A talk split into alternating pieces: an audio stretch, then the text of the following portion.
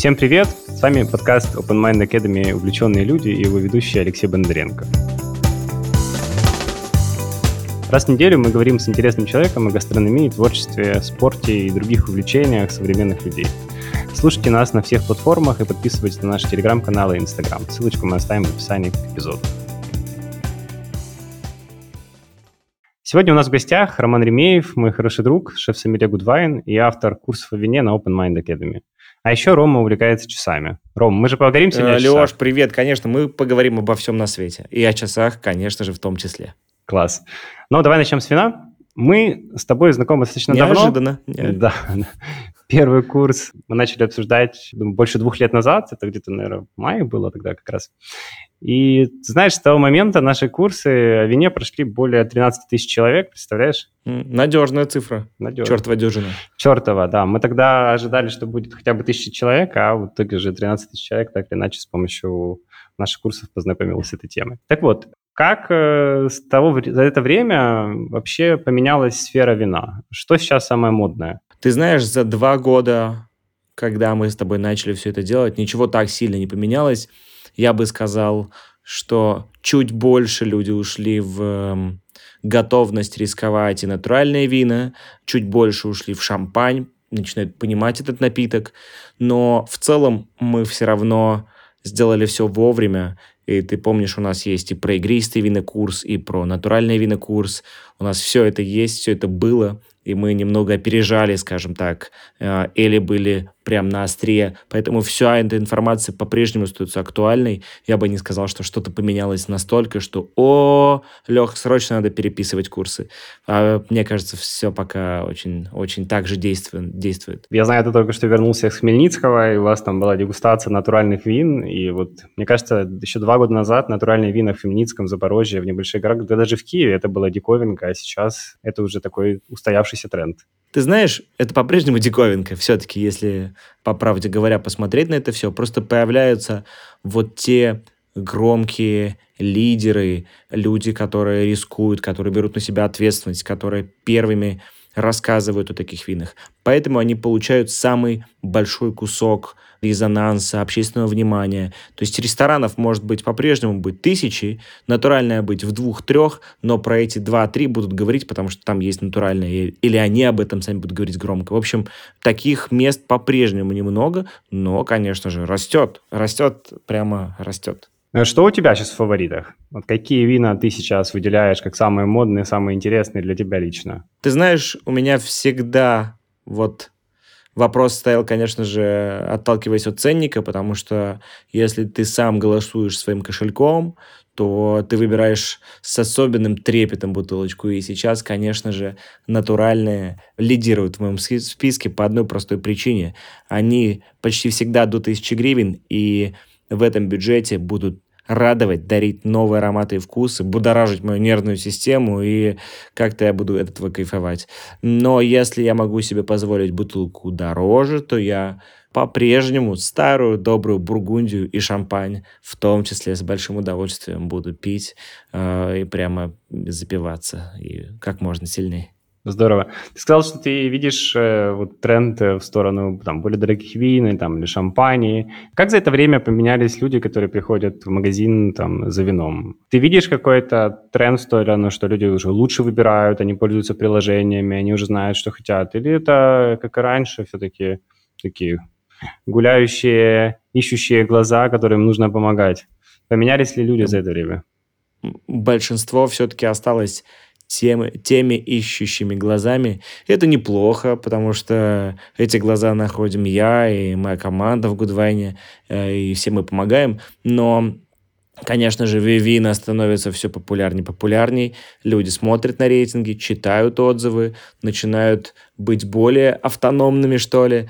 А, ну а если мы говорим об общей картинке, то по-прежнему человеку нужен сомелье. И это хорошо. Вот на наших курсах мы учим выбирать вино. И мы там рассказываем о разных стилях, красные, белые вина, учимся как-то понимать категории, в чем суть тех или иных сертификаций.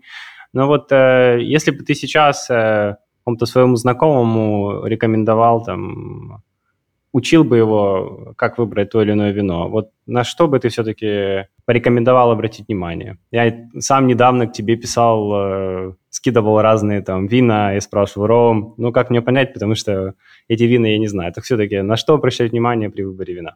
Что для тебя сейчас самое важное? Mm, ты знаешь, это сложный вопрос.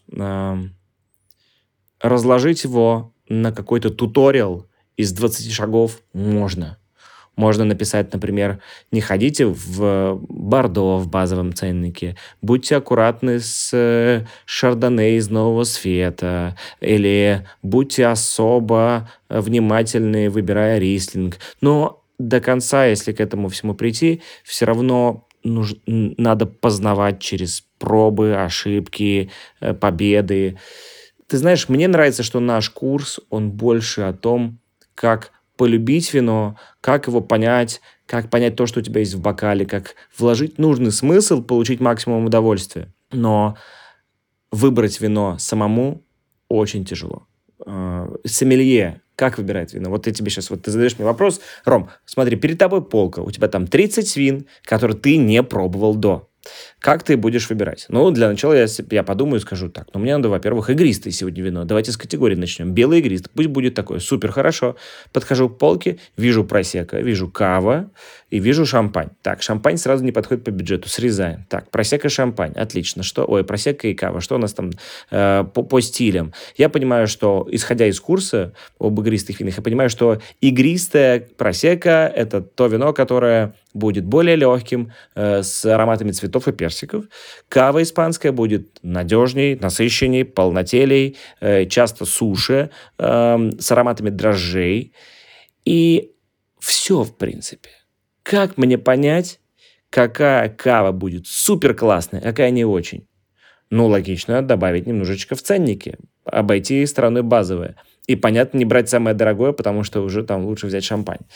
Все. И дальше рулетка. Я просто минимизирую немного риски, но все равно попадаю в ситуацию, когда надо рисковать, э, пробовать то, что ты не знаешь. Я, я не понимаю, понравится ли моему вкусу это вино, будет ли оно в моем стиле. Я просто беру и думаю дальше, повезет или не повезет. А насколько... Вот я, это, это мой лайфхак, который я для себя нашел. Насколько важно смотреть на импортера. Почему я для себя выбрал э, такой критерий? Потому что импортер, э, у него есть команда сомелье, там, не знаю, как называются люди, которые на, отбирают вино, там, не знаю, в кофе это сорсеры. Назовем их винными специалистами. Винными специалистами, да. в кофейной сфере это сорсеры, да, которые зерно отбирают. Ну, то есть это люди, которые работают непосредственно с э, производителями, отбирают вина, которые будут импортироваться как бы, в страну. И я для себя там выбрал энное количество импортеров, я смотрю этикетку, там всегда написано, кто это, да, и если я доверяю, если я понимаю, что ребята серьезно к этому относятся, то плохого вина там точно не будет. Оно может быть более дешевое, более дорогое, там, потому что разные все равно есть ценовые сегменты, но в целом на какой-то совсем BBB я не попаду. Леш, слушай, очень интересный комментарий, интересный способ или критерий отбора. Я понимаю, в каких магазинах ты смотришь на импортера. Я просто живу в мире Гудвайна, поэтому мне не надо смотреть на импортер. Но если дело доходит до какого-то микс-магазина э, на райончике, ты приходишь, блин, ты знаешь, это хорошая идея. Ну, я, по крайней мере, выбираю вина Goodwine. из компании, в которой я работаю, так точно, когда иду в такие магазины.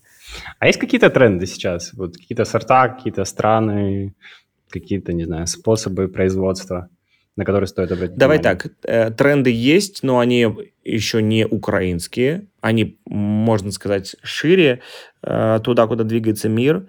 Первый тренд – это низкое содержание алкоголя, меньше, чем 13,5. То есть мы смотрим на 12,5, 11,5. Вот это прямо то, что, то, что сейчас пользуется спросом и любопытством у всего мира. Второе – это уход от тяжелых с точки зрения не только алкоголя и вкуса красных вин, там танины, э, тело, мощь. Все это становится чуть менее популярным. Хочется легкости, свежести, хочется красно немного охладеть, пить большими глотками даже в теплое время года. Затем тренды на новые сорта винограда, на какие-то автохтоны. Конечно же, если ты э, год уже в вине постоянно пробуешь шардоне савиньон, шардоне савиньон, думаешь, блин, ну когда же что-то новенькое появится, у тебя появится желание, и ты такой думаешь, о, а возьму-ка я это Гадею из Испании, возьму я Альбариньо из Риашбайхас, тоже из Испании, возьму я Грюнер Фельдлинер из Австрии. То есть начинаешь экспериментировать, тебе нужны какие-то новые сорта.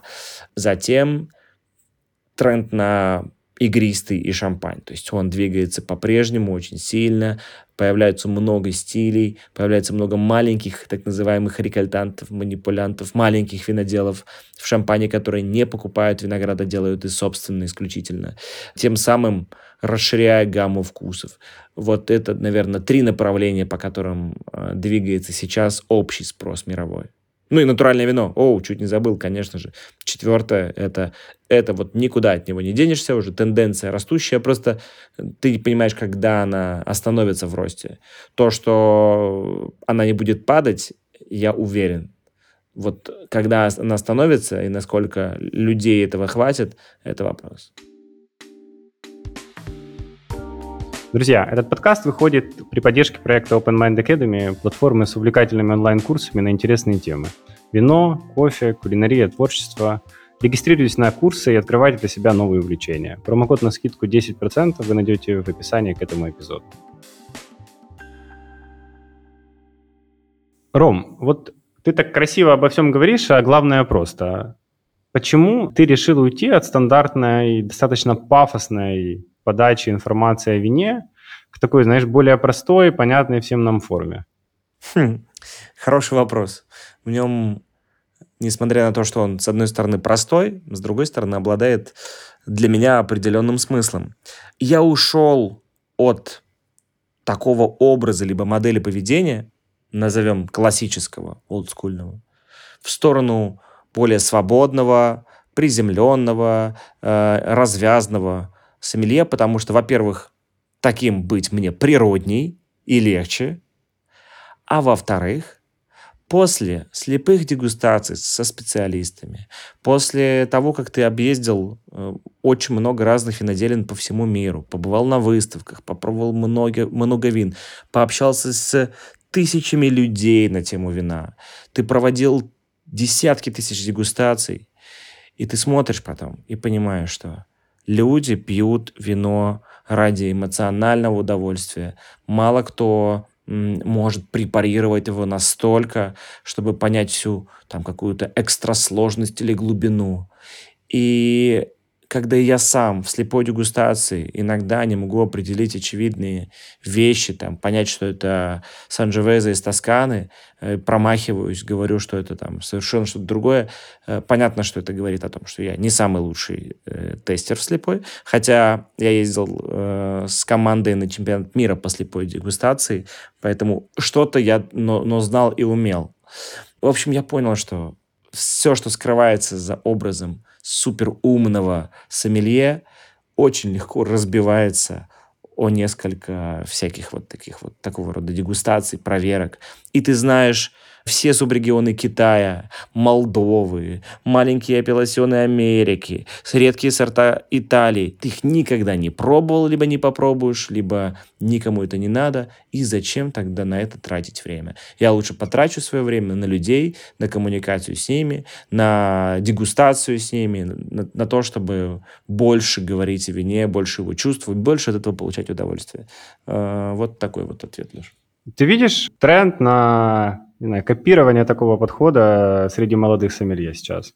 Что те сомелье, которые постарше, это вот те, как ты описываешь, знаешь, это можно, это нельзя, и вот знаешь, очень много ограничений там при работе с вином. Вот его надо так подать, вот его только с таким блюдом, вот оно должно быть только таким, и, пожалуйста, если вы не можете заплатить за бутылочку меньше там, 2000 гривен, пожалуйста, к нам не приходите, да. Но вот этот твой подход, который такой, я помню, ты тогда называл это be humble, да, то есть э, будь да. свободе, будь э, открытие, никакого, проще. Будь проще, никакого снобизма.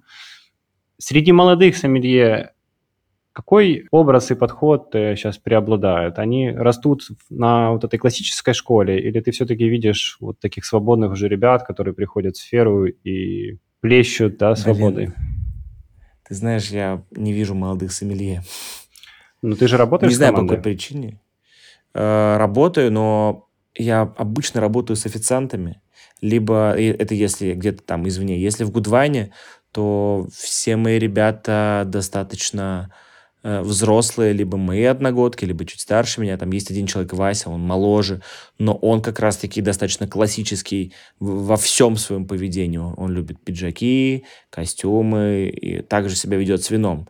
Поэтому я просто не вижу молодежи. Знаешь, вот если бариста, ты видишь новых бариста, как они появляются, потому что становится все больше кофеин, то сильно, чтобы стало больше сомелье, я бы не сказал. К сожалению. Я был бы рад видеть молодых, таких же, как я, простых, развязанных, веселых, которые помогают людям получать удовольствие от жизни. Но или я не туда смотрю, или их нет. Я хочу найти их, посмотреть в их сторону, познакомиться, пообщаться, понять, чем они дышат, что они пьют, что для них хорошо.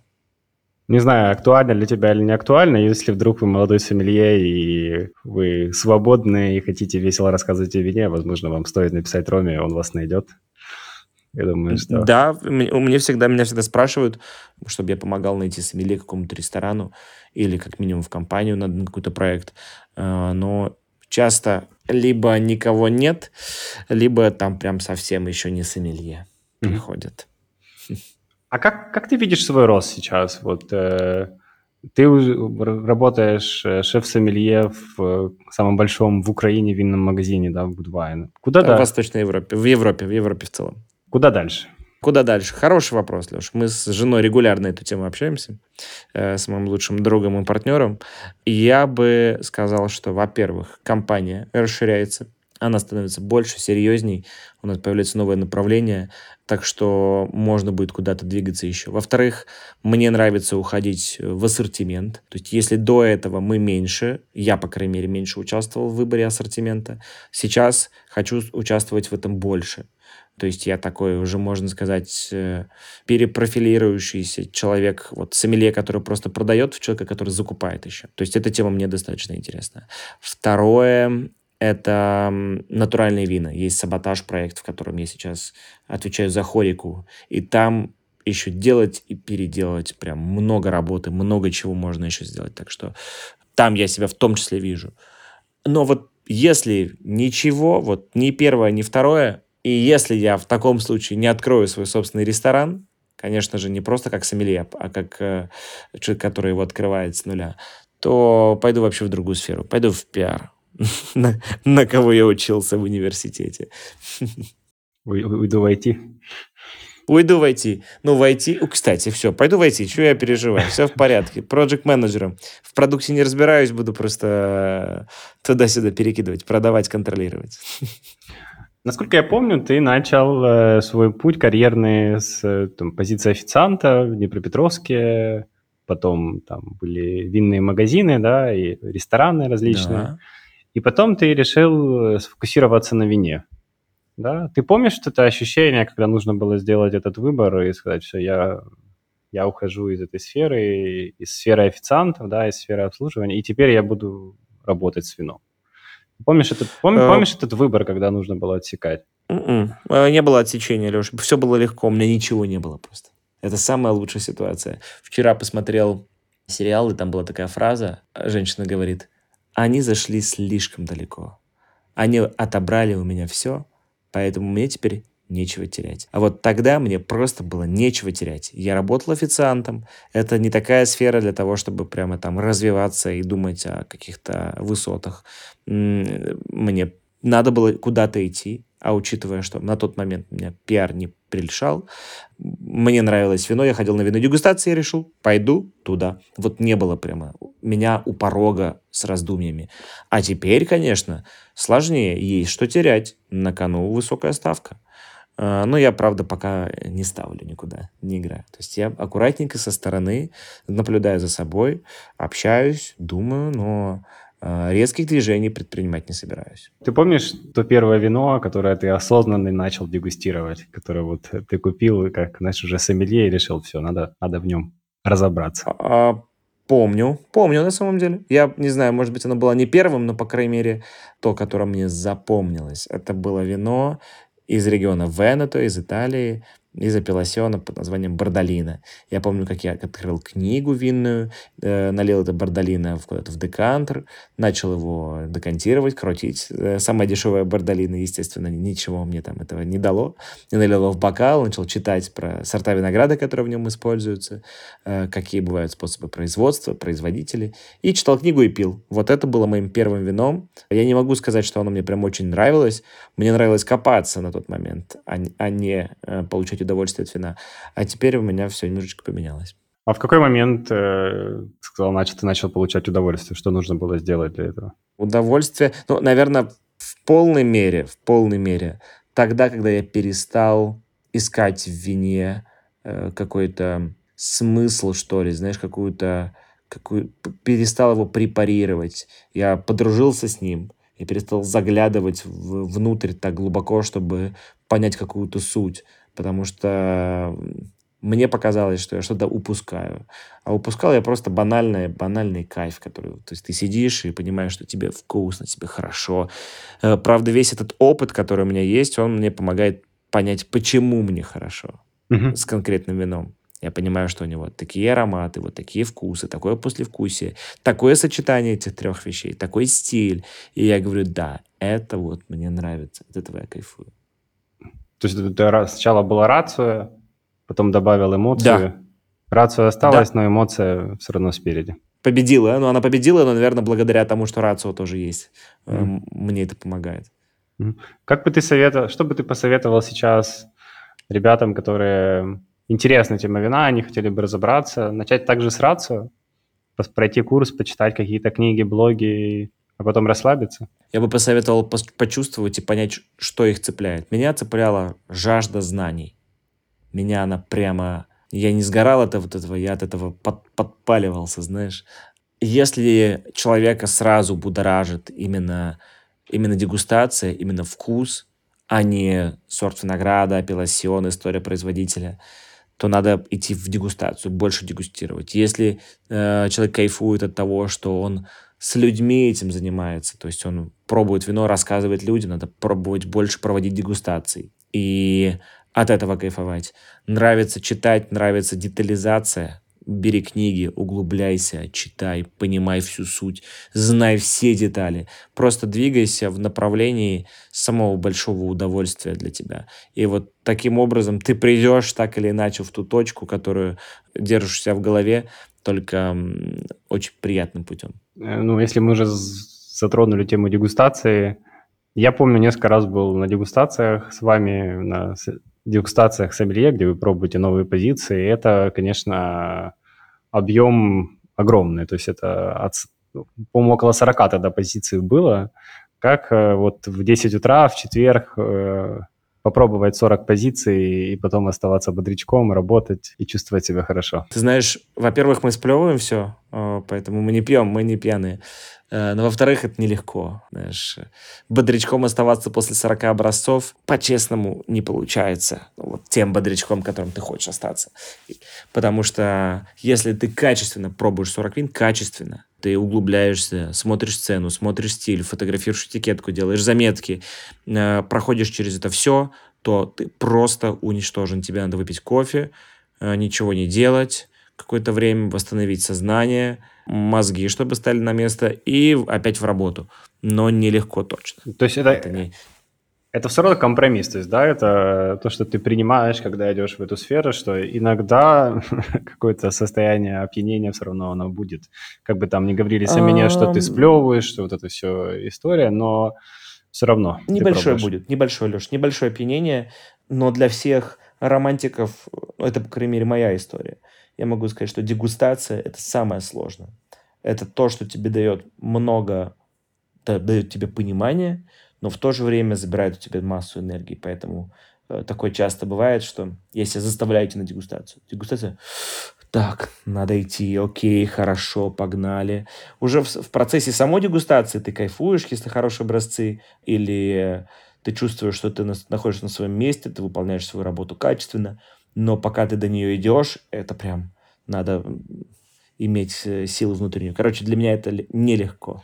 А что тебя сейчас во время дегустации заставляет остановиться и сказать, вау, это круто? Что последнее, например? Последняя была бутылка Ганева, Жан-Франсуа и Анна Ганева из долины, ну не из долины, из региона Жура, из Франции. А, и это была позиция, называлась Жажа Дуфред. И то, насколько оно было неформатным, бледным, еще едва с ферментацией вторичной, какой-то брашкой с одной стороны, с другой стороны невероятно длиннющей с точки зрения послевкусия, э, концентрированной с точки зрения отдельных вкусов. Это не насыщенное вино, не густое, а концентрация вот этого, вот этой тонкости настолько сильна, что я пробую, думаю, вау, ничего себе, как ты так смогло, вино. Вот mm-hmm. это было круто. Ну, Жан-Франсуа Голова – это известный винодел из Жура, да, это один из э, да. топчиков. Э, да, Жура вообще, вообще регион, э, можно сказать, что Жура порожняк не гонит, да? То есть, Sophisticated, да, да, да, да, да. В, Журе нет плохих вин обычно. Не, есть на самом деле, есть, конечно, везде они найдутся, но там... Их меньше, да. Там, там есть концентрация звездных виноделов, это правда. И то, что ты описал, это вот что-то нестандартное, что получилось создать в процессе там производства вина, да? То есть тебя это удивило да. как как эксперта, потому что вот такого сочетания в природном вине, я так понимаю, что это еще и было натуральное вино, да, его... Да, да. Его не получилось. То есть его, его, его сложно где-то еще найти. Да, то есть это редко. Да, правда, правда, это точно. Класс. Давай поговорим о часах. Я не, недавно узнал, что у тебя есть такое увлечение. Расскажи о нем. Что тебе нравится в часах? О, честно говорю, Леш, меня никто до этого об этом не спрашивал особо, поэтому у меня нет каких-то готовых ответов в голове, поэтому они могут быть чуть-чуть витиеватей и не собранней, но я не знаю почему, но мне нравились часы с самых каких-то таких э, первых дней моей работы. Я помню, у меня в школе были часы, которые я очень любил, которые у меня украли потом после физкультуры. Я, когда начал работать официантом, я купил свои такие первые часы они то чтобы они были дорогие, но они на тот момент для меня были дороговатыми, наверное, но это были базовые часы. И я с удовольствием их носил. Я считал, что это обязательный предмет мужского, как правильно сказать? Э, имиджа, образа. стиля, да? И, стиля, имиджа, да. И после такого, когда у тебя много лет что-то висит на руке, на левой, очень тяжело э, ничего туда не вешать. Я когда забываю часы надеть, такое происходит там раз в год, я такой, боже мой, рука голая, что делать? так некомфортно. И меня увлекали э, форумы часовые, где люди обсуждали, фотографировали, делились своими сокровищами, своими любимыми часиками. Мне нравится, вот я смотрю на них, и мне нравится спокойное движение стрелки. Мне нравится, что это механизм, что за ним скрывается сложность, много фигурок, много деталей, много много часов работы мастеров, если это хороший механизм. И это что-то сложное, заключенное у тебя на руке, и при этом это связь с историей, потому что сейчас много переходит в digital, и меньше становится аналогового всякого такого. Хочется его оставить еще, знаешь, пожить с, этим, с этой темой. Ну вот знаешь, э, в теме вина, э, если вот для того, чтобы понять, в чем интерес той или иной сферы, нужно, наверное, рассказать, в чем сложность да, заключается. Вот в теме, теме вина, наверное, сложность можно описать так, что представьте, что вы делаете натуральное вино, у вас есть э, виноградник, у вас есть солнце, у вас есть дожди, у вас есть ветер, у вас какой-то климат, вы собрали как-то урожай, дальше это вы собрали, это бродит, да, и то есть, происходит ферментация, да, и таким образом готовите вино. Какие получатся вкусы, будут там вкусы в конкретной там бутылке будет зависеть от множества процессов, которые были и на этапе сбора ягоды, и на этапе вот этого производства самого вина, да. Угу. И это такая своего рода магия. А вот если, не знаю, корректно, некорректно я описал, но если говорить о теме часов, как бы ты вот эту сложность описал, которая тебя увлекает сейчас? Уф. Э, я бы сказал, что там меня увлекает э, исключительно визуальный характер. То есть там ты смотришь, там не надо э, чувствовать, э, чего-то знать. Надо, правда, гнать от себя, ну, я стараюсь так, так делать, гнать от себя какой-то чувство обладания чем-то, и из-за этого, мол, я уникальный, потому что я обладаю, потому что я могу себе позволить. Нет, я просто хочу, как кто-то мечтал иметь э, в детстве кроссовки, знаешь, э, а когда вырастает, начинает зарабатывать, э, он покупает много кроссовок, чтобы полностью закрыть свои какие-то нужды. Может быть, мне, мне в детстве очень хотелось какие-то часы, а у меня их не было. Я такого не помню, правда. Но, но, может быть, так было.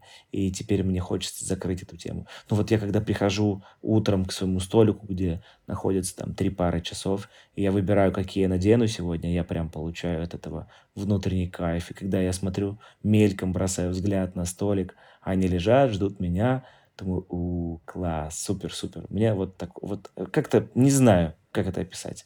Я точно не из тех, кто откроет механизмы, будет его разглядывать, говорит, вы чего, здесь 21 камень, 70 э, часов э, запас хода. Ну нет, вряд ли. Я смотрю и думаю, о, вот это красиво. Ну или, допустим, история создания, допустим, тоже, конечно, у каждого своя, у каждого бренда какие-то свои фишечки. Но это скорее визуально, вот так. Что для тебя сейчас вот это увлечение часами? Вот если, знаешь, в какой-то момент э, у тебя условно, знаешь, заберут это увлечение, как думаешь, чего ты лечишься? Ну, никто не заберет, я не отдам.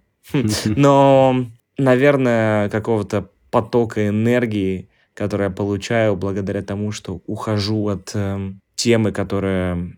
Давай так, я все время в вине, все время в работе, даже когда я отдыхаю, я в том числе читаю, слушаю о вине. И часы это как обязательный для меня э, вариант отдыха от основной работы. Вот мне, моему мозгу любопытному надо что-то читать, узнавать, и это часы. Но они, наверное, помогают мне не перегореть в основной сфере. То есть даже если нравится вино, ты давно этим занимаешься, все равно нужно что-то, чтобы переключаться. Однозначно. Вот давай так и назовем часы, мой маленький тумблер. Вот мы и нашли ответ. Где черпаешь информацию, что, что посоветуешь нам, кто не так глубоко еще в этой теме и хотел бы так, как и ты, разобраться? Очень рекомендую смотреть э, маленькие короткие видео от Тедди Балдасара на Ютубе. Да там много, на самом деле, всяких э, часовых гиков, но Тедди очень аккуратно, емко, быстро и понятно рассказывает о часах, показывает самые интересные современные модели, делится своим собственным мнением. Я читаю э, телеграм-канал, э, который называется The Watch UA, который делают там ребята, в частности, Леша, который создал магазин и импортирует в Украину часы под... Вот магазин называется The Watch, и он э, импортирует Сейка, например. Именно он привозит в Украину эту марку и потом э, продает всем остальным. Чего еще? Ну, вот это вот два основных направления, которые стоит э, смотреть. Ну, понятно, что есть еще э, блог, который называется, не знаю, может, некорректно я его произношу, но написано «Годинки» годинки, double E в конце, э, и их очень тоже прям эстетика, фотосъемки, классные материалы, хорошие журналисты. Э, там нет каких-то продажных статей, они тебе показывают весь сок часовой индустрии. И продают тут же часы. И вот там прямо подборка. Ты смотришь их подборку часов и хочешь купить каждый потому что у каждой есть какая-то своя, своя неповторимая черта, стиль, вот такое что-то. Круто. Ром, спасибо тебе большое, что ты был сегодня с нами. Хочешь сказать какое-то последнее слово ребятам? Спасибо тебе, Леш, за то, что позвал. Ребятам всегда тоже спасибо за то, что слушаете. И что я могу сказать? Если вы хотите в чем-то разобраться, не забывайте слушать себя, свои чувства. Не делайте что-то, потому что вам кто-то сказал или вам почему-то вдруг стало надо. Э, расслабьтесь, посмотрите на себя со стороны, от чего вы получаете удовольствие, где вам интересно, где вы, э, где вы получаете энергию, когда тратите эту энергию, где у какой сферы есть тот самый генератор, который помогает вам дальше двигаться, вставать утром и не думать о том, что «О, не хочется». Если вот у меня сейчас так, я просыпаюсь каждое утро и думаю «О, класс, новый день, супер, гуд, моя любимая работа, любимая жена, любимые дети, все-все-все-все-все». Вот я желаю всем э, просыпаться именно с такими настроениями. Класс, спасибо большое. Друзья, спасибо, что были сегодня с нами. Оставайтесь э, с нами, слушайте, находите увлечения по душе. Не забывайте подписываться на нас в Телеграм и Инстаграм, присылайте свои вопросы или предложения по теме будущих подкастов, по гостям, к нам в директ в Инстаграм. И до встречи на следующей неделе. Па-па.